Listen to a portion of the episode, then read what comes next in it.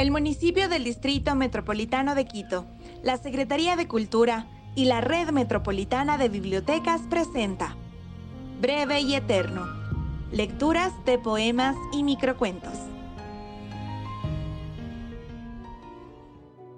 La ternura de tus manos, Otto René Castillo, Huetelmateco. Está naciendo la ternura en tus manos esta tarde, mi dulce visitante. Acudes alegremente al vuelo golondrino de tus dedos que se inician de entrega, ¿sabes?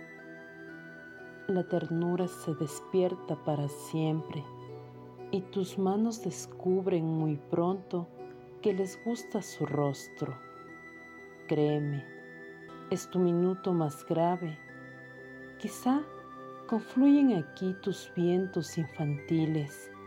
Desde ahora tienen tus manos vuelo propio, alto vuelo de ternura.